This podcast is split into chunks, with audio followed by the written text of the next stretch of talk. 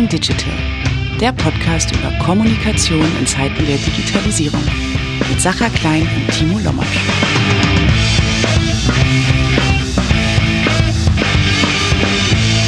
Herzlich willkommen zu einer neuen Episode von Talking Digital. Auch dieses Mal ist mein Co-Host Timo Lomatsch nicht dabei, denn wir sind noch immer in Austin, Texas bei der South by Southwest, die Anfang März stattgefunden hat. Dort getroffen habe ich Sascha Pallenberg von Daimler und das ist tatsächlich ein Interview, auf das ich mich sehr, sehr, sehr, sehr, sehr gefreut habe, denn äh, Sascha ist seit mittlerweile schon gut zwei Jahren bei Daimler und äh, vom ersten Tag an, als er seinen Wechsel damals ankündigte, äh, hing ich ihm in den Ohren und wollte ihn unbedingt als Gast für unseren Podcast gewinnen. Insofern freue ich mich sehr, dass es nun endlich geklappt hat. Sascha und ich haben über die digitale Transformation von Daimler gesprochen, natürlich auch, wie sich Kommunikation bei Daimler verändert, darüber, was eigener Content für Daimler eigentlich bedeutet, welche Ausprägungen das ähm, all diese Veränderungen für die Kultur bei Daimler und für die Mitarbeiter bei Daimler haben. Und dann auch natürlich noch über so ein paar persönliche Dinge, denn Sascha Pallenberg ist ja nicht einfach nur äh, ein Mitarbeiter von Daimler, sondern Sascha Pallenberg ist ja selbst auch einfach ein, ein, eine Berühmtheit ähm, des Social Web in Deutschland, hat jahrelang ähm, selber Agenda gesetzt mit seinen eigenen Publikationen, zuletzt mit Mobile Geeks, das er sehr erfolgreich in den Start gebracht hat. Und insofern äh, wünsche ich euch sehr viel Spaß beim Hören. Wenn euch der Podcast gefallen hat, freuen wir uns sehr über euer Feedback auf iTunes oder wo ihr sonst euren Podcast jetzt gerade hört, ähm, gerne auch mit einer Bewertung und ähm, diskutiert mit uns am liebsten auf Twitter mit dem Hashtag TalkingDigital und viel Spaß beim Hören. Weiter geht's mit den Austin Sessions. Ich sitze hier mit Sascha Pallenberg äh, und freue mich, dass wir jetzt über seine Rolle in dem großen Konzern Daimler sprechen. Äh, Sascha, erzähl mal, wer bist du eigentlich? Wie äh, bist du zu Daimler gekommen und was machst du da? Erstmal vielen Dank, dass ich hier dabei sein darf, Sascha. Ähm ja, ich bin beim Daimler in der Unternehmenskommunikation eingesetzt und ähm, hat dann auch jetzt mal kennengelernt, woher diese ganzen tollen Jobtitel in großen Unternehmen herkommen. Ich früher halt immer, ich habe ja äh, fast 20 Jahre publiziert über Tech und ähm, besonders Mobile Tech halt und habe mich dann auf Veranstaltungen immer gewundert, wenn ich von irgendeiner großen Firma, von den Samsungs, Microsofts dieser Welt, äh, Kärtchen in die Hand gedrückt bekommen habe und da waren halt so Jobtitel drin, die über mehrere Zeilen gingen. Mittlerweile weiß ich das. Ich bin dann Head of Digital Transformation, so nennt sich das. Habe als Leiter vom digitalen Content angefangen ähm, beim Daimler und äh, arbeite im Bereich Corporate Media. Ist Teil der Unternehmenskommunikation und wir arbeiten da an Inhalten, an Stories. Der Daimler an sich hat ja so keine Produkte, sondern zu uns gehören halt die diversen Marken mit Mercedes-Benz natürlich die bekannteste aber auch die Smarts und Move It und dann hier in den USA. Wir sind ja ähm, auch ähm, weltgrößter ähm, Truckhersteller äh, oder, Nutzfahrzeughersteller. Ne? In den USA sind das dann so Sachen wie ähm, Freightliner, ähm, Western Star, ähm, Thomas Build Buses. Wir sind Marktführer bei US-amerikanischen Schulbussen, ne, die also jeder so aus, aus diesen Hollywood-Filmen kennt. Das weiß ja niemand. Die gelben, ganz genau.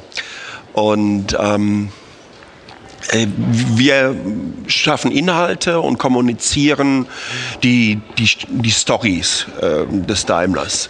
Und dazu gehören zum einen ähm, natürlich, was unsere Mitarbeiter machen, zum anderen, wie wir sehr, sehr strategische Themen besetzen. Ähm, die Redenschreiber sind bei uns auch im Team von unseren ganzen Executives, oder nicht von, äh, zumindest vom, vom, vom äh, CEO etc.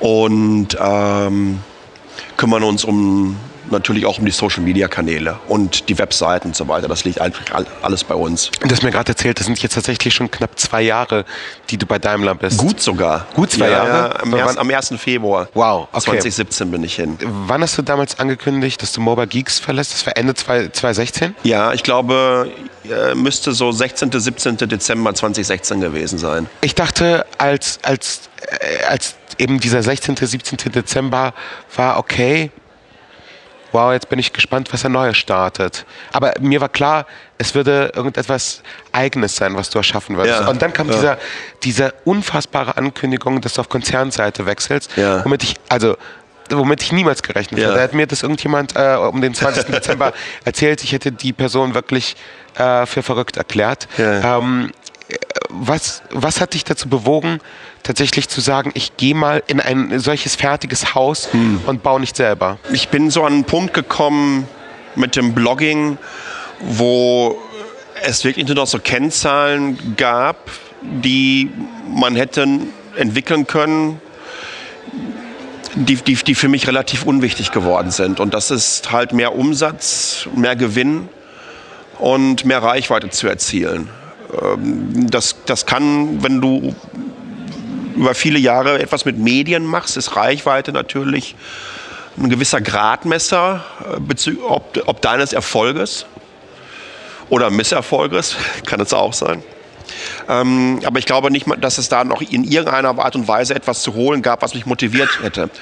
Und ähm, da hatte ich ein bisschen Angst vor. Ich hatte Angst vor dem Tag gehabt, dass ich mal einen Kommentar bekomme, wo ein Leser gesagt hätte, sag mal, hast du keinen Bock mehr? Weil dann wäre schon bestimmt sechs Monate zu spät. Das ist ja eine schleichende Entwicklung. Äh, Mobile Geeks und, und dieses Tech-Blogging ist zur Routine geworden. Und das ist, glaube ich, dann der Moment, wo man sich fragen muss, ob, das, ob es das noch bringt. Also, Ob du noch mit dem gleichen Enthusiasmus, mit der gleichen Leidenschaft, ähm, die ich nach wie vor habe für Tech, äh, diesen Job betreiben kannst. Und mich hat immer mal gereizt, ähm, was völlig anderes zu machen. Und ich habe mir gesagt, wenn ich mal auf die Corporate-Seite wechseln würde, dann kann es nur Automobilindustrie sein. Wenn es Automobilindustrie ist, dann kommt natürlich auch ein gewisses Lokalkolorit, obwohl ich, okay, im Ruhrgebiet, in Bochum gab es mal ein Opel-Werk. Ähm, also aus, aus dem Ruhrgebiet komme und eigentlich nicht aus Baden-Württemberg. Äh, Ich mag halt Pioniere und, und mehr Pioneering als beim Daimler kannst du halt im Bereich Automobil nicht bekommen. Und ja, dann haben die, die haben mich äh, angerufen, die Sache innerhalb weniger Sekunden gepitcht.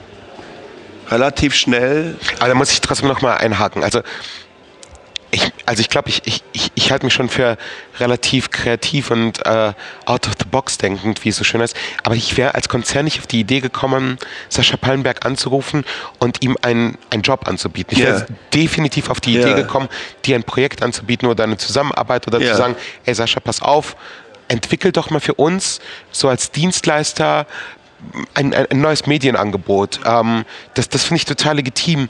Aber äh, äh, dann auch gleich zu sagen, wir holen jemanden ähm, wie den, der, also der zumindest sehr unangepasst wirkt Ja. und auch sehr freidenkend Ja. ist, ähm, zu uns in eine solch ja, starre Struktur. Und, und ich glaube, das ist ja dieser Twist dabei und ich glaube, dieser wichtige äh, Twist auch für, für einen Konzern.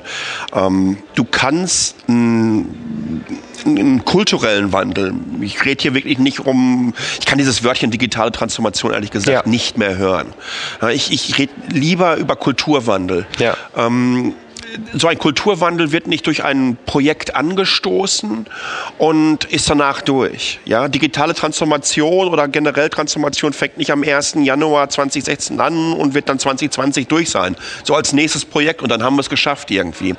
Sondern das ist ja ein Wandel, der kontinuierlich angeschoben werden muss.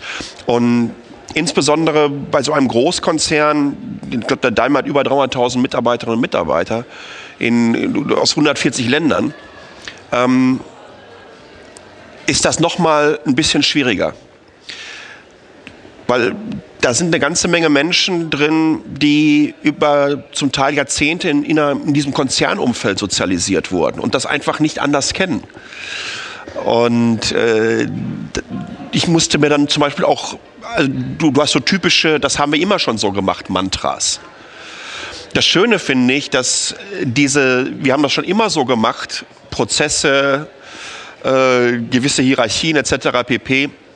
aus Bereichen kommen, die relativ weit vom Kernprodukt entfernt sind. Weil wenn ich denen dann sage, überlegt mal die am Band, die unsere Fahrzeuge herstellen für Mercedes-Benz oder für wen auch immer, ähm, würden sagen, das haben wir immer schon so gemacht. Dann würden wir immer noch den dreirädrigen Motorwagen von 1886 bauen. Die sind euch von der Denke zum Teil Jahrzehnte voraus. Ähm, das hilft natürlich, wenn du so eine Geschichte erzählst, die innerhalb deines Konzerns äh, angesiedelt ist und, und, und eigentlich äh, das Sichtbarste ist, was wir nach draußen an Produkt haben. Aber dennoch kannst du, wie gesagt, ich, ich, ich glaube, so, eine, so einen externen Berater mal reinholen für ein paar Wochen, ähm, der dann ein paar Post-its an die Wand schmeißt und dann noch so irgendwie übers Wochenende gehen wir alle noch mal irgendwo im Kletterwald und, und, und, und, und lassen uns gegenseitig auffangen um zu merken, ähm, dass so ein hierarchisches Denken einfach auch gar nicht mehr so angesagt ist im modernen Arbeitsleben. Nach vier Wochen ist, ist, ist, ist dieser Zauber auch vorbei und durch. Wandel findet kontinuierlich statt und jeden Tag statt. Und ich glaube, das haben die sich dann genau in diesem Moment so gedacht, innerhalb unseres Bereiches. Ich bin ja da nicht der Einzige, ähm, der neu dazugekommen ist, sondern wir haben da schon entsprechend aufgestockt, auch durch Externe. Und was sehr, sehr wichtig ist. Es gibt es ist wichtig, dass in so einem Konzern, ich sagte ja schon gerade, diese Menschen, die über Jahrzehnte sozialisiert wurden, es ist wichtig, dass wir das hört sich so abgedroschen an, junges, frisches Blut da hineinbekommen. Menschen, die ein Leben ohne das Netz überhaupt nicht mehr kennen, die sich ganz anders miteinander vernetzen, die ganz anders miteinander kommunizieren, zusammenarbeiten, die sich ganz anders weiterbilden, das tagtäglich, für die das Leben letztendlich eine niemals ende Uni ist. Und ich glaube, das, das haben wir ganz gut hinbekommen bisher. Es sind eine ganze Menge Sachen auch durchaus sichtbar geworden, aber es gibt noch so wahnsinnig viel zu tun.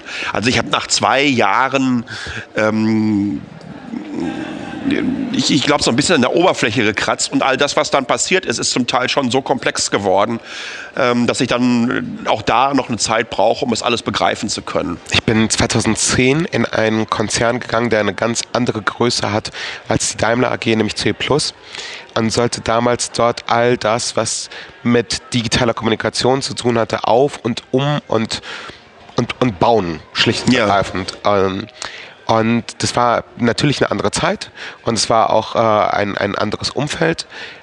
Ich habe damals relativ schnell gemerkt, dass, dass meine Arbeit sehr schnell oder sehr äh, sehr von Personen abhängig ist, die mich fördern ja. und die mir den Weg frei machen. Unbedingt. Damit ich dann auch relativ schnell Ergebnisse vorweisen kann, weil ja. ich zwar in ein Umfeld komme, in dem du ich weiß nicht, wie es bei euch ist, aber äh, manchmal hat man ja so Erwartungsfenster, die sind sechs bis zwölf Monate und man stellt ja. sich die Frage, soll ich jetzt irgendwie selber ein Auto bauen oder warum ja, gibt ihr mir ja. so viel Zeit? Und manchmal braucht und manchmal soll es ja relativ schnell gehen. Und ich habe damals festgestellt, wenn es schnell gehen soll, dann brauche ich die Leute, die mir den Weg frei machen. Wie ist das, wie ist das bei dir in, dein, in deiner Situation? Ähm, wie, wie autark bist du mittlerweile ja. und wie sehr bist du abhängig von anderen, die dir auch quasi die Straße wirklich freiräumen, damit du dann ja. mit dem SLS durchrasen kannst. Dadurch, dass ich ja mehr oder weniger als freies Radikal da aufgehangen bin, vielleicht sogar eine Art von Inhouse-Consultant, hier und da durchaus auch in einer Markenkommunikation oder beziehungsweise die Geschichte äh, dieses Daimler-Konzerns erzähle, weil die Markenkommunikation liegt natürlich jeweils bei den entsprechenden Marken, aber die Metageschichte des Konzerns zu erzählen und zu gucken, wie sind die Verknüpfungen da zwischen unseren einzelnen Marken. Ich habe natürlich gerade am Anfang äh, erstmal einen gewissen Welpenschutz genossen, der sich dann halt fortgesetzt hat in den nächsten Monaten. Das die Art und Weise, wie ich natürlich auch so versuchte, was du gerade sehr, sehr anschaulich beschrieben hast, ähm, ähm, äh, Dinge zu schaffen, die schnell sichtbar werden. Dass sie merken, wie einfach kann man etwas mit im Grunde genommen Zero-Budget umsetzen, was da draußen sichtbar wird und was noch sichtbarer wird, wenn wir kontinuierlich darauf einzahlen. Also schnell versucht, Videoformate zu entwickeln, die wir, die wir nutzen können, die wir schnell in alle möglichen Richtungen skalieren können, einmal produzieren und es kann auf allen Plattformen laufen. Ja, es kann sogar intern laufen auf unseren Monitoren, die überall in den Konzernen aufgestellt sind. Ähm, dann nach der Zeit äh, wird das natürlich auch für manche ähm, sichtbarer, wie ich nach draußen kommuniziere, ich selber. Ähm, wenn dann auf einmal jemand in einem Konzern ist, der, ich glaube, im Monat werde ich so zwei, zweieinhalbtausend Mal auf Twitter getaggt. Ja, Weil es relativ wenige gibt innerhalb von Daimler, ähm, die für die Leute da draußen fassbar sind. also persönlich fassbar auf, auf, auf Social Media.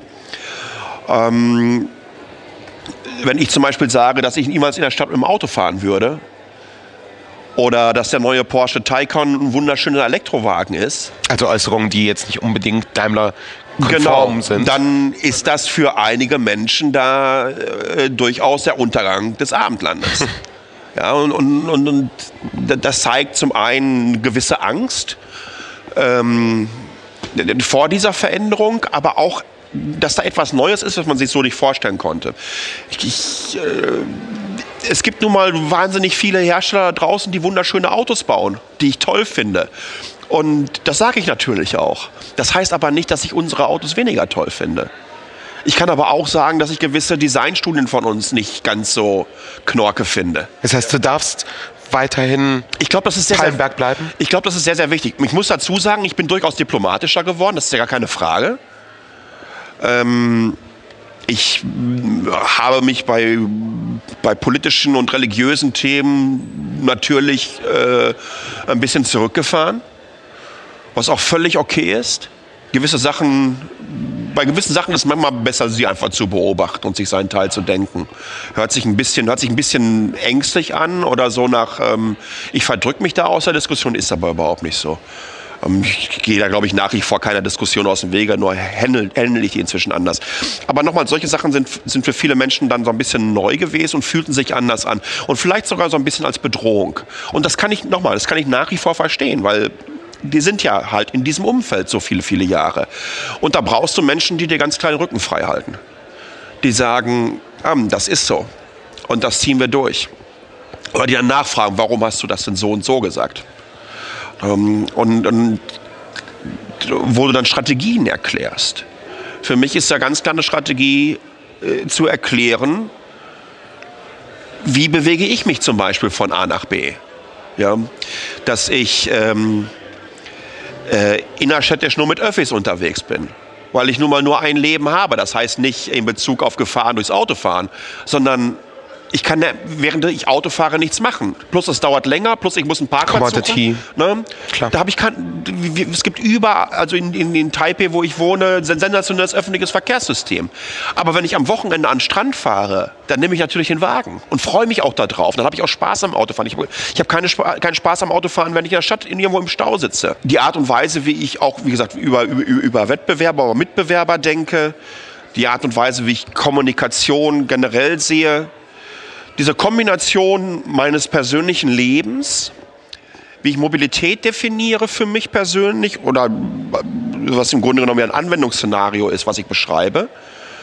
Ähm, ja, ich fliege die ganze Zeit durch die Weltgeschichte. Ja, ich kaufe mir auch immer schön CO2-Zertifikate. Ja, das kann auch jeder machen, der draußen sich in einer Tour äh, darüber beschwert, dass Autos doch so klimaschädlich sind, aber dann, weiß ich nicht, zwischen Hongkong und Berlin Ping-Pong spielt. Ähm, das- Also, das ist für mich ganz, ganz wichtig, nach wie vor ein bisschen anders zu kommunizieren, ähm, schneller zu kommunizieren, kontinuierlich, ähm, sowohl nach intern als auch nach extern, ähm, sich zu positionieren und zu zeigen, dass hier eine ganze Menge passiert, dass es sich anders anfühlt. Jetzt kehre ich nochmal in, in meine eigene Erfahrungswelt zurück. Ähm, als ich damals zu E Plus in den Konzern gegangen bin, das war meine erste Konzernerfahrung, ähm, hatte ich zuerst einen Vorgesetzten, der mir letztendlich gesagt hat, mach und, und, und mach viel und mach radikal und mach so wie Genau. du bist. Also, also sei einfach du selbst. Und wenn es irgendwo Probleme gibt, sag mir Bescheid. Ja, ja. Plus ich hatte einen Geschäftsführer, der, der sich irgendwie an meinen zweiten oder dritten Tag mit mir hingesetzt hat und gemeint hat, du darfst alles machen, was du willst. Mhm. Wenn es irgendwo Probleme gibt, sag mir bitte direkt Bescheid. Ja. Ich möchte nie irgendwie von dir, äh, dir äh, äh, Entschuldigung hören. Ja. Aber es ging nicht. Ja. Wenn es nicht geht, ruf mich an. Ich mache es, Ja. äh, dass, dass es geht. Das Einzige, was nicht geht, ist, es darf niemals aussehen wie bei der Telekom. ähm, das, das war to damals Thorsten Dirks, der, der jetzt Vorstand bei Lufthansa ist, der das zu mir meinte, ähm, Ja. der, der mir halt immer äh, wirklich zu verstehen gegeben hat, du bist hier nicht ohne Grund Ja. in deinem ganzen Anderssein, sondern Ja. wir wollen, dass du dieses Anderssein auch in den Konzernen reinbringst. Und es hat zwei Jahre sehr gut funktioniert. Dann ging mein direkter Vorgesetzter und es kam jemand, der ganz anders war, der, der sehr angepasst war, der sehr ähm, auf Nummer sicher gegangen ist. Also der, Ja. der, der war halt genau so, wie, wie ich mir meinen normalen Vorgesetzten in einem Konzern vorgestellt hätte. Auf wie viele Leute stößt du, hast es ja schon erwähnt, die letztendlich vielleicht auch dieses alte Daimler repräsentieren und die gerne einfach stehen bleiben möchten, die, die nicht ähm, den Palmberg zulassen wollen. Alles ist schwierig in irgendeiner Art und Weise zu beziffern. ne? Okay, dann anders. Wie, In- in gehst, in- in wie, wie gehst du damit um, wenn du auf Leute stößt, Ja. die, die, die auch ganz offen sagen, du, Sascha, bist ein netter Typ, aber weißt du, wir wissen ja auch, wir werden länger hier sein als du, weil Ja, ja, äh, für ja. dich ist das vielleicht nur eine Zwischenstation, aber für uns ist Daimler ein, quasi unser Leben. Wir haben hier unsere Ausbildung gemacht und wir gehen hier in Rente. Nochmal, es ist schwierig, in irgendwie das an, das an einzelnen ähm, Situationen oder so festzumachen. Ich glaube, es gibt immer wieder welche, denen du vor den Kopf stoßen wirst, ähm, wo es eine gewisse Art von Reibung gibt. Ähm, letztendlich ist Reibung, aber ich, um es fast philosophisch zu sagen, was sehr energetisches, ja. Und auch daraus entsteht was. Wenn wir wissen, wo wir stehen und wie wir uns strategisch ausrichten, wo wir hinwollen, welche neuen Wettbewerber wir haben inzwischen in, ja, auf diesem, auf diesem Mobility-Planeten, dann müssen wir uns einfach ändern. Und diese Company gibt es seit über 130 Jahren, weil sie sich kontinuierlich geändert hat. Ja, deswegen bauen wir, wie ich schon gerade sagte, nicht mehr diesen dreirädrigen Motorwagen. Das hat eine ganze Menge mit Menschen zu tun. Ich, es gibt ein ganz, ganz schönes Beispiel. Ähm, und zwar, um das, um, um, um das mal positiv auszuzäunen. Ähm, wir haben ein Programm, das nennt sich Leadership 2020 in dem wir generell äh, Hierarchien abbauen, damit wir schneller zu Entscheidungen kommen können, Prozesse vereinfachen können innerhalb des Konzerns. Wie gesagt, generell die, die, die, die, Art und Weise, wie unsere Führungskräfte auch mit ihren Teams und mit ihren Bereichen umgehen. Ähm, ja, neu zu definieren und, und, und, und dann moderner aufzustellen. Und ähm, wir haben so Leadership 2020 Ambassadors auf der ganzen Welt, ich glaube 140 Stück sind's. Und die haben jeweils in ihren einzelnen Marken, Teilbereichen, Standorten ähm, diese Botschaft reingetragen. Und 2017 hatten wir dann zum allerersten Mal diesen weltweiten Summit, wo dann ähm, über vier Tage 1300 Kolleginnen und Kollegen aus der ganzen Welt auf einmal da saßen. Die haben jeweils so ein Zwei-Tages-Programm gehabt, immer 650 Leute und viel Teambuilding, Design Thinking etc. Du kennst diese, diese ganzen Geschichten halt. Alles, was dazu gehört. Genau, alles, was dazu gehört, war super, war in Offenbach in so einer Halle, also wirklich grandios. Ähm, letzter Tag, Abschluss, ähm, Abschlussrede von, von Zetsche. Bevor er loslegte, gingen die mit einem Mikrofon durchs Publikum. Wir saßen da in so einem Auditorium, die 650 Leute, ob jemand was sagen möchte ähm, zu den beiden Tagen. Dann meldete sich jemand, kriegt das Mikrofon, mit einer brüchigen Stimme, sagt, ich bin jetzt seit über 30 Jahren beim Daimler, Tränen in den Augen und sagt, sowas habe ich noch nie erlebt. Und ich denke mir immer, und ich sage das oft, äh, wenn ich in Bereichen bin bei uns, ich sag, wenn, wenn, wenn wir so einen anzünden können, ja, der so lange in dem Konzern ist, wenn der begreift, was hier passiert und wie gut das tun kann. Und ja, das ist nicht immer einfach. Und ja, ihr müsst auch ein bisschen loslassen. Ich glaube, dann kriegen wir, dann kriegen wir einfach alle mit. Ja, es gibt welche, die- sitzen es einfach aus. Du hast ja schon das gerade gesagt, das auch bitte rum nicht falsch verstehen. Neu ist erstmal, hu, was passiert hier? Den erzähle ich dann oft, stellt euch das mal vor, dreht mal das Rad der Zeit 30, 40 oder was weiß ich wie viele Jahre zurück, als ihr sechs oder sieben Jahre alt wart. All das, was neu war, war geil und spannend. Und ihr wolltet immer mehr davon, ihr wolltet immer mehr neu, neu, neu, neu haben. Was ist denn passiert in den letzten Jahrzehnten, dass es sich auf einmal ins Gegenteil gekehrt hat? Ja, dass ihr immer sagt, oh, neu ist erstmal, uh, was passiert denn jetzt hier? Und das sind, glaube ich, so diese Momente, wo du auch solche Kollegen anzünden kannst. Im positivsten Sinne. Ja, du kriegst immer mal wieder Gegenwind. Ja, es ist natürlich nicht schön, wenn du sagst, ganz ehrlich, das finde ich nicht suboptimal, das ist eher Kacke. Und das ist nicht aufgefallen, weil die anderen auch alle Kacke gebaut haben. Auf, auf, bei den Mitbewerbern.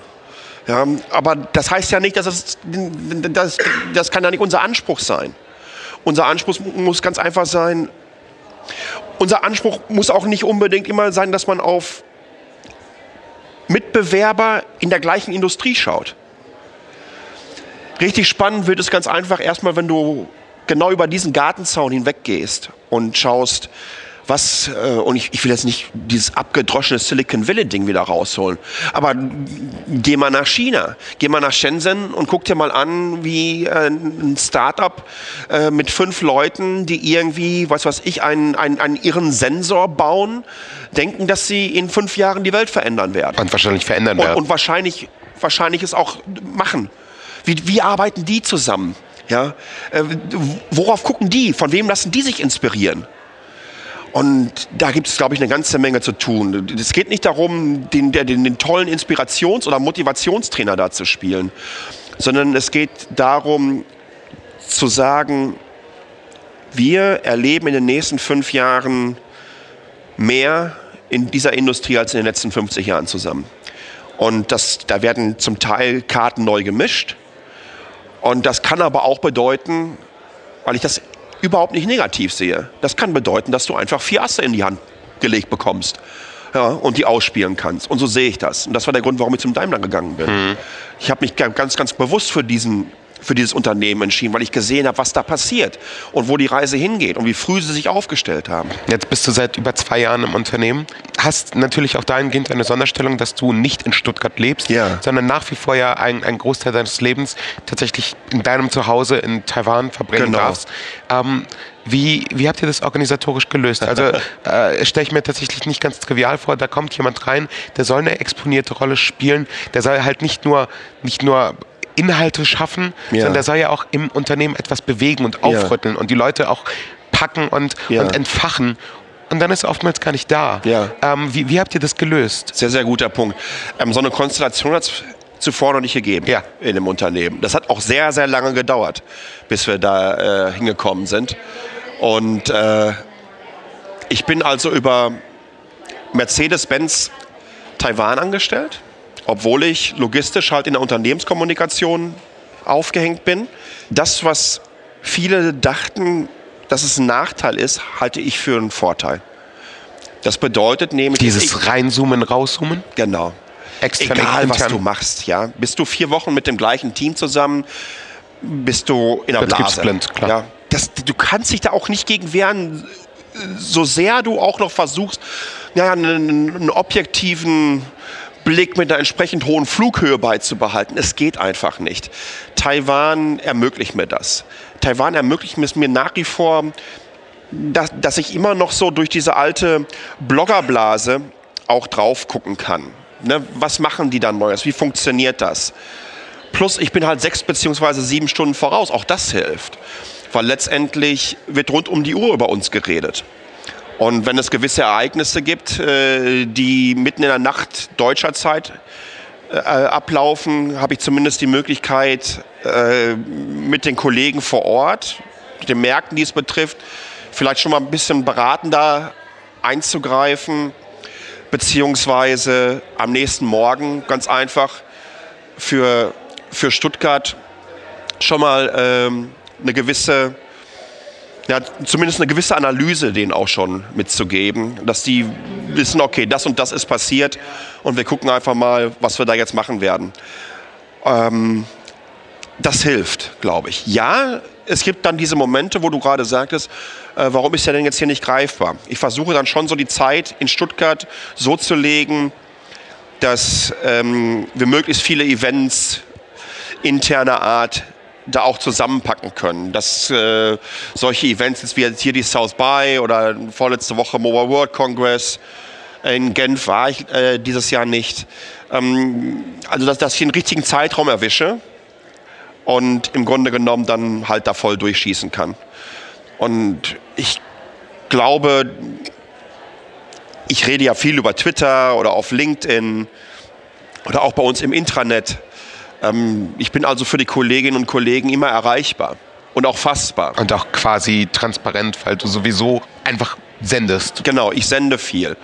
Ich sende sehr viel, aber das ist das, was erstmal oberflächlich sichtbar wird. Ähm, vielen wird einfach, oder es ist, ist schwieriger zu erkennen, dass 10% Senden und 90% Diskussion sind und Ko Kommunikation.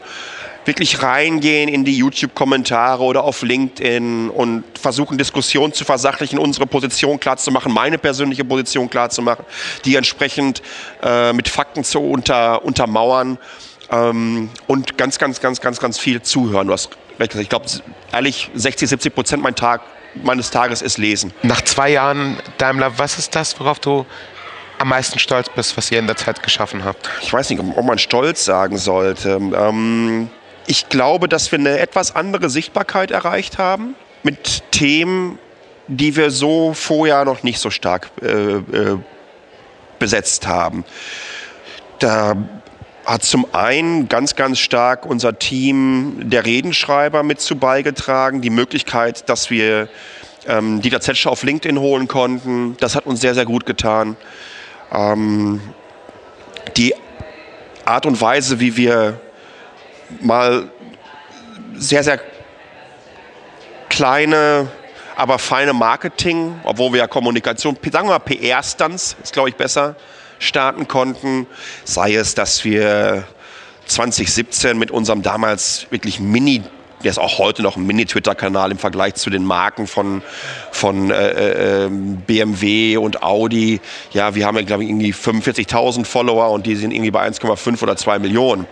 Ja, aber auf der, äh, während der IAA haben wir eine Reichweite von 27 Millionen generiert und fünfmal so hohes Engagement wie, wie, wie die auf ihren Kanälen. Weil einfach, das ist dann wahrscheinlich der spannendere KPI, ne? Genau, weil wir dann einfach ein bisschen anders kommuniziert haben und ich glaube ein bisschen smarter. Also nichts gegenüber den mhm. Kollegen von, äh, von Audi und BMW, aber äh, wir haben das ein bisschen Guerilla-mäßig äh, ablaufen lassen und dann wirklich auch voll reingegangen und gezeigt, was möglich ist so Spillover-Effekte, dass wir, äh, dass man direkt mal mit einem Mitbewerber wie Tesla in die Diskussion reingeht und du dann am nächsten Tag halt äh, auf Forbes eine Headline äh, hast, wo sagen, äh, Daimler trolls Musk on Twitter. Ja, das habe ich natürlich abgefeiert. Weil, weil äh, es einfach schön faktisch ihm Tweet vor die Füße geschmissen haben. Im positivsten Sinne.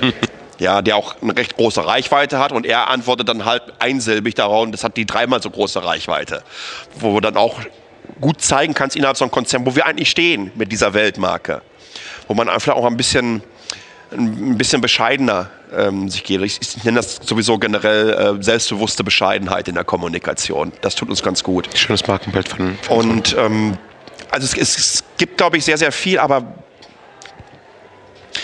wir sind in so einer Übergangsphase, wo die Art und Weise, wie Großkonzerne in meinen Augen Medien machen müssen, wirklich machen müssen, die einzige Möglichkeit ist, um Diskussionen heutzutage noch zu versachlichen. Ähm, Medien da draußen, es gibt ja einen Grund, warum ich mal irgendwann angefangen habe zu bloggen. Ja, weil ich A, äh, nicht von der fachlichen Kompetenz in großen Ressorts von überregionalen Magazinen überzeugt war. Die war in den Fachzeitschriften vorhanden, mit wenigen Ausnahmen, auch in den großen Magazinen, gar keine Frage. Aber weil es auch schon damals, ähm, weil es auch schon damals darum ging, mit Headlines zu verkaufen, Dinge zu skandalisieren, aufzubauschen, und ich glaube, das ist, hat sich in den letzten Jahren so stark verschlimmert, dass wenn du dir heute Google News anguckst und die vergleichst mit der Google News von vor fünf Jahren, sieht es heute so aus, als hätte der Postillon das Ding Ja, ich habe das, ich hab das gelesen, was du äh, gerade auch auf Twitter wieder gepostet ja, hast, dass, dass, dass im Grunde äh, Qualitätsmedien im Grunde Clickbait Clickbait. Ich hätte fast gesagt, ich nenne es die Bentoisierung äh, der, ähm, der Medienlandschaft. Es gibt, ja ein, es gibt, gibt ja einen Grund, warum diese neuen, jungen, hippen Magazine von den alteingesessenen Medienhäusern raus. Aber mittlerweile kannst du ja äh, kaum noch unterscheiden, was ist jetzt hier ähm, ein Aufreißer oder eine Clickbait-Nachricht, was ist in irgendeiner Art und Weise seriös. Und das habe ich ähm, in den letzten zwei Jahren noch mal viel, viel stärker erleben müssen. Ähm, was für Enden zu Stories gemacht mhm. wurden und wie schwer es ist, dagegen anzukommen. Mhm. Und übrigens ist das zu 95 Prozent vielleicht unsere Industrie betreffend, aber auch, glaube ich, generell bezüglich der deutschen Mentalität. Des, äh, wir sind alle Bundestrainer, wir sind alle die besten Autofahrer ähm, und wir haben sowieso wir wissen sowieso Bescheid, kommt da äh, kommt beides so zusammen und es ist ein sehr sehr sehr starkes deutsches Problem. Hm, was was mich letztendlich auch zu der Frage bringt, ähm, du bist ja de facto, bevor du zu Daimler gekommen bist, ein Medienmacher gewesen. Wir können nicht Blogger nennen, wir können nicht Medienmacher nennen, aber du hast eine Öffentlichkeit geschaffen für Themen, die wo, wo du mit der Schere dran gegangen bist und gesagt hast, ich möchte dieses Thema und ich möchte dieses Thema so ja. und so. Das ist ja letztendlich nichts anderes als das, was ein Verlagshaus oder eine Redaktion Richtig. macht. Ja. Ähm, weil du es gerade auch angesprochen hast, äh, die deutsche Automobilindustrie leidet hier momentan auch so ein bisschen unter dem Eindruck, sie sei schläfrig, sie sei träge, sie ja. äh, habe sowieso ja. getrickst und die Menschen ja. an der Nase herumgeführt. Und Tesla ist ja das, was, was per se erstmal besser ist und dann kommt Python noch auf uns zu. Ähm, aber die Frage, die sich mir stellt, ist, müsste nicht ein, ein Haus wie Daimler letztendlich auch darüber nachdenken, pass auf, wir haben hier jemanden im Haus, ja. der weiß, wie man Medien baut ja. und der lässt sich sowieso nicht seinen Schnabel verbieten. Ja. Warum äh, lassen wir nicht die, äh, das nächste äh, Automobilmedium aus Daimler heraus entstehen mit einem Sascha Pallenberg an an der Redaktionsspitze. Und notfalls schreibt auch kritisch über uns. Aber äh, letztendlich wissen wir auch, er ist Fanboy. Ja. Ähm, und wenn der nächste, äh, wenn die nächste G-Klasse kommt, dann äh, wird er wie ein kleines Kind mhm. ähm, äh, hinterm Steuer sitzen mhm. und auch schreiben, dass es geil ist. Unternehmens- und Produktkommunikation.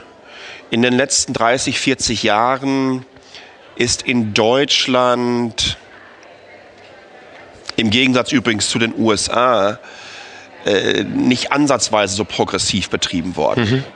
Äh, man hält sich eher ein bisschen zurück, man äh, vermeidet es, sich gegenüber einem Mitbewerber zu positionieren. Auch gegenüber klassischen Medien? Über klassischen Medien, ähm, lieber ein bisschen ähm, tiefer stapeln, ähm, Understatement und Overdelivering. Ähm, war so eher so die Devise. Ja, also, ähm, mich ärgert das extrem, ähm, welch welch Narrativ durch Medien getrieben wird bezüglich der deutschen Automobilindustrie. Ich meine damit alle, die komplette deutsche Automobilindustrie, inklusive all der Zulieferer, die wir haben. Ähm, weil es so 95 Prozent in Deutschland stattfindet, dieses Thema. Und in, in China und USA etc. interessiert es mehr oder weniger keine Sau. Ähm, das ist sehr, sehr schwierig. Es gibt ja einen Grund, äh, warum ich da hingegangen bin. Weil ich genau wusste, dass sie nämlich eben nicht zurücklegen. Im Gegenteil. Das viel, viel breiter denken. Und fundamentaler und skalierbarer und globaler und nicht mal eben kurz ein Zelt irgendwo in die Wüste stellen und ein paar Autos zusammendengeln wollen. Für, ich weiß es nicht, wo Leute ähnlich lange drauf warten wie auf ein Trabi. Und zum Teil qualitativ ähnlich unterwegs ist. Ähm, wir müssen verstehen, dass wenn du wenn, du, wenn du so einen, so einen Volumenproduzenten wie ein VW oder ein Toyota nimmst, die im, im Jahr 10 Millionen Fahrzeuge produzieren, wenn die sagen, wir werden jetzt mal 40, 50 Milliarden in die Elektromobilität investieren und werden bis zum Jahr, was weiß ich, 2025 40, 50 verschiedene Modelle am Markt haben, dann geh einfach mal da, davon aus, dass die bis zum Jahr 2025 40, 50 Modelle haben und für jeden was dabei sein wird. Und äh, ich meine, die, die, die be, be, bedeutendste oder populärste Kategorie immer noch mal von, von, von SUVs abgesehen bezüglich der Wachstumsraten dort, ist nun mal diese klassische Golfkategorie. Ja, dieses Auto, was sich jeder leisten kann. Und wenn VW ankündigt, wir werden ein Elektroauto bauen, mit einer Reichweite zwischen 300 und 500 irgendwas Kilometern in verschiedenen Stufen und das wird unter 30.000 Euro kosten. Davon gehe ich mal aus, das ist irgendwie so 28.000, 27.000 Euro. Dann bauen die so ein Ding und das bauen die in Stückzahlen. Ja, und dann sieht dann ein Auto aus wie das nächste. Und da steht kein Zelt. Ja, und äh, die haben ein vernünftiges Händlernetzwerk. Ja, ein Auto, das Auto zu kaufen ist die zweithöchste größte Investition, die wir jemals in unserem Leben tätigen, nach dem Haus- oder Wohnungskauf. Ja, und Menschen äh, geben ihren Autos Namen und, und waschen es jeden Samstag und, und, und was weiß ich, wenn ob sie sich die Klorolle hinten drauf machen oder die Barbie-Puppe oder vorne einen speziellen Duftbaum haben oder einen Sylt-Aufkleber oder von ihrem Fußballverein, whatever. Das ist ja, das ist ein, ein, sehr, sehr persönlicher, für viele Menschen ein sehr, sehr persönliches ähm, Objekt wo Menschen zum Teil viele, viele Jahre auch für sparen oder sich einen Kredit aufnehmen. Und die wollen ein entsprechendes Produkt bekommen, erwarten das auch Und ich bin mir ganz, ganz sicher, dass da die Industrie das abliefern wird. Und zwar die gesamte Industrie, nicht nur die deutsche. Ähm, äh, wir, wir sollten nicht unterschätzen, wie schwierig es ist, ein Auto zu bauen. Es ist du, du kannst ähm, ein Start-up und wir brauchen jetzt nicht mal eins aus China oder aus, aus, aus, aus Kalifornien nennen. Ne, ich finde das ganz, ganz spannend, was so in dem Ego-Bereich äh, abläuft, was die äh, da rund um die Uni äh, in Aachen bauen, was die mit den Street-Scootern gemacht haben, etc. pp. Aber ich glaube, von so einem Ego, da haben die so, die, die, die sind im im vierstelligen Bereich unterwegs, aber nicht im fünfstelligen Bereich. Ja, Im vierstelligen Bereich, da bist, da, da bist du eine Manufaktur. Ja, du, du, hast äh, Möglichkeit, ähm, das einzelne Produkt ganz einfach auch manuell durch den Produktionsprozess viel, viel persönlicher zu Klar, betreuen. ich meine, du kannst es nicht wirklich mit einer Marke wie Mercedes-Benz vergleichen. Sobald du anfängst zu skalieren nach oben und dann auch flexibel sein musst und erkennen musst, wie ist so ein Market Demand da? Ja, äh, wie flexibel kann ich meine, meine, meine, meine, meine, meine Bänder auch darauf ausrichten? Oder du wirst halt niemals so groß. Ja, oder du wirst halt niemals. Also nochmal, das, das, das ist eine ganz andere Wissenschaft für Klar. sich. Es gibt einen Grund, warum Autos so gebaut werden, wie sie gebaut werden.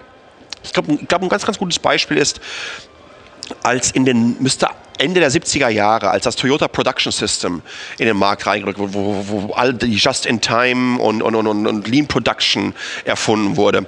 Ähm, es kann doch jeder davon ausgehen, dass ein Toyota, ein VW, wahrscheinlich auch bei uns, es versucht wurde, eine Automobilproduktion komplett zu automatisieren. Im Japanischen gibt es so ein schönes Wort, ich meine, es heißt Yakoda, Automation with a Human Touch. Und die haben es einfach perfektioniert. Ne? Das, wird, das System wird kontinuierlich optimiert. Und da brauchen wir einfach Menschen für.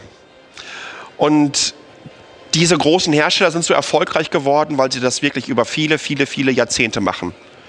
Und wir haben nicht erst seit gestern angefangen, auf einmal über Elektromobilität nachzudenken. Ja, Mercedes, äh, wir, 1903 sind die ersten vollelektrischen Mercedes Elektrik an die Berliner Feuerwehr ausgeliefert worden. Die haben elektrische Pritschenwagen gehabt. Ja, der Smart ist seit 2007 in der Serienproduktion elektrisch.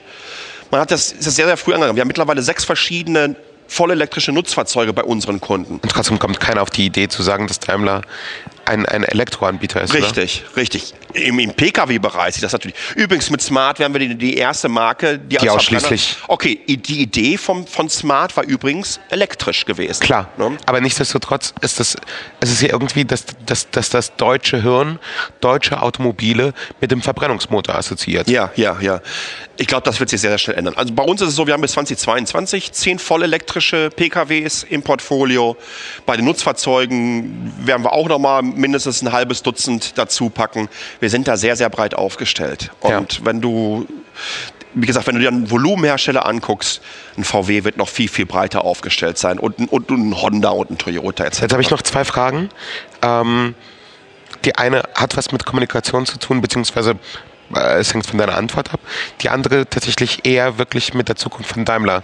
Bei euch steht ein Vorstandswechsel an und Zetsche verabschiedet sich in den Auf Aufsichtsrat. Ja. Äh, Was bedeutet das letztendlich für, für, für das Unternehmen Daimler? Weil, also vielleicht bin ich da jetzt auch, äh, überhöhe ich die, die Rolle eines Vorstands, weil ich habe schon das Gefühl, dass Zetsche auch tatsächlich so, so so gut dieses Bild passt, letztendlich auch der Motor der Innovation gewesen ist in den letzten Jahren. Ich glaube, es gibt wenige CEOs von Unternehmen dieser Größe, deren Gesicht auch so bekannt ist und so markant Ja. ist wie das vom, vom Dieter Zetsche. Ein Schnurrbart hilft natürlich. Ja, und ähm, der auch eine entsprechend, glaube sehr warmherzige und positive Ausstrahlung hat.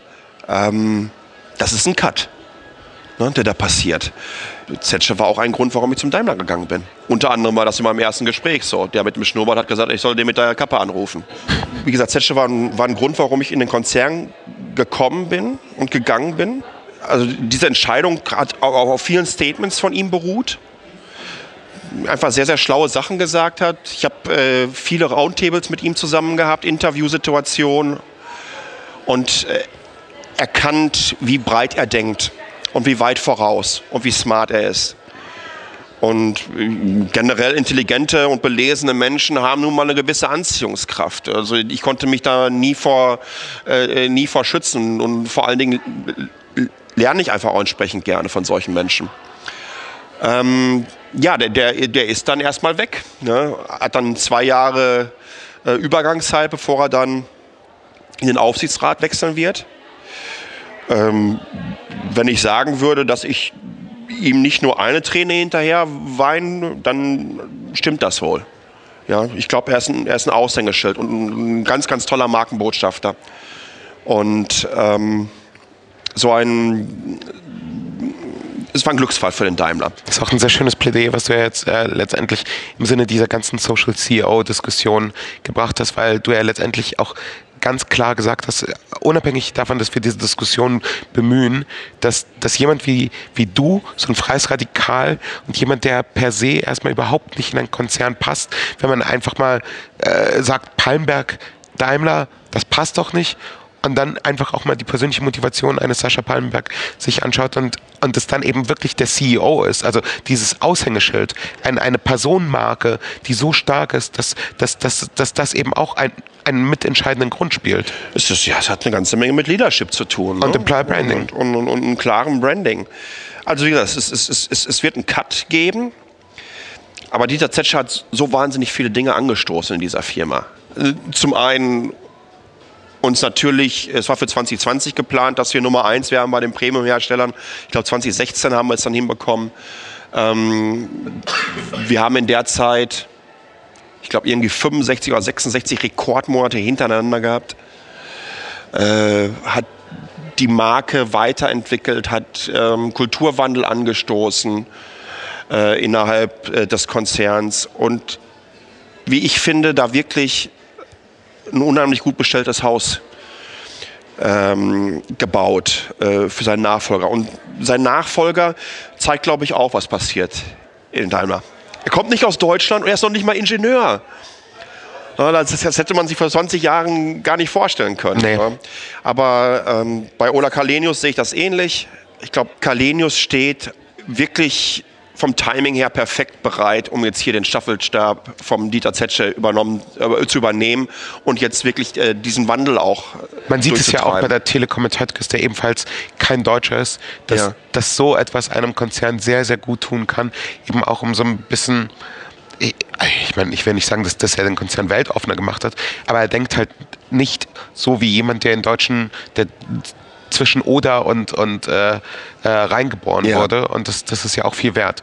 Sascha, vielen, vielen Dank für deine Zeit. Ähm, bevor wir zum Schluss kommen, kommt äh, natürlich die obligatorische Frage, ähm, welches digitale Werkzeug, welches Tool dein Leben bereichert, der Talking Digital Tool Tip? Ich würde eine App nehmen, sehr die auch sehr spezifisch ist und die nennt sich Tripit. Ah. Ich äh, reise nun mal sehr viel und äh, vor vier Jahren, auf fünf Jahren nachdem ich sie schon, ich glaube, seit sieben Jahren nutze etwa, habe ich die dann mal auf der CES getroffen, bin zu denen hin am Stand und habe denen einfach nur gesagt, ich möchte mich mal wirklich bei euch allen bedanken. Weil ohne eure App könnte ich nicht überleben. Was heißt das?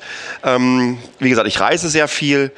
Äh, ich, ich, ich habe mir eine E-Mail-Adresse e gemacht, nur für meine ganzen ähm, Reisepläne. Äh, Tripit, die App hat darauf Zugriff die ganzen Reisepläne kommen in die E-Mail-App rein und ich sehe die dann sofort alles auf dem Widget. Ich kann sehen, wann mein Flug ab, äh, äh, losstartet, an welchem Gate er abgeht. Äh, Gate-Änderungen sind auf der Tripit-App zum Teil schneller als auf den Flughäfen. Ähm, mir wird genau gesagt, wie ich zu meinem Hotel komme, etc. pp. Ich muss mir nirgendwo was ausdrucken. Ich vergesse niemals was. Und ja, ohne die App hätte ich ein riesengroßes Problem. Sehr schön, dass du es sagst.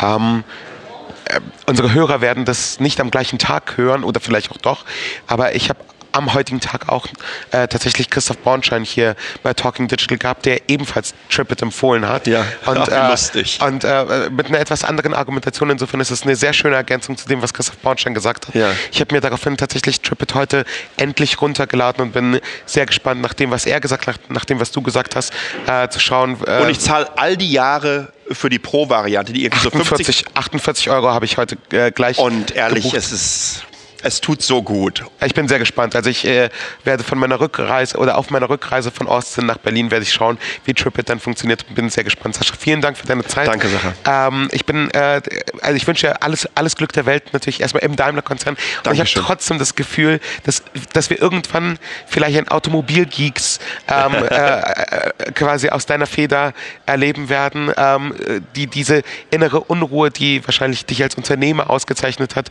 glaube ich, ist nicht weg. Und insofern bin ich gespannt, ob man dir auch bei Daimler die Möglichkeit gibt, das äh, entsprechend auszuleben, jetzt nicht nur in den konzerneigenen Strukturen. Insofern vielen Dank, viel Erfolg. Danke und, dir. Ähm, und äh, ja, ich freue mich natürlich auf meinen nächsten Daimler, der hoffentlich schnell eintritt. Äh, bestellt habe ich ihn. Er kommt erst frühestens im Frühjahr 2020. Wenn du was drehen kannst, ich bin total dankbar. Das war der Talking Digital Podcast von Sacha Klein und Timo Lommatsch. Wir freuen uns über Feedback, Anregungen, Kritik und Wünsche. Schreibt an kontakt@talkingdigital.de oder geht auf www.talkingdigital.de und kommentiert dort.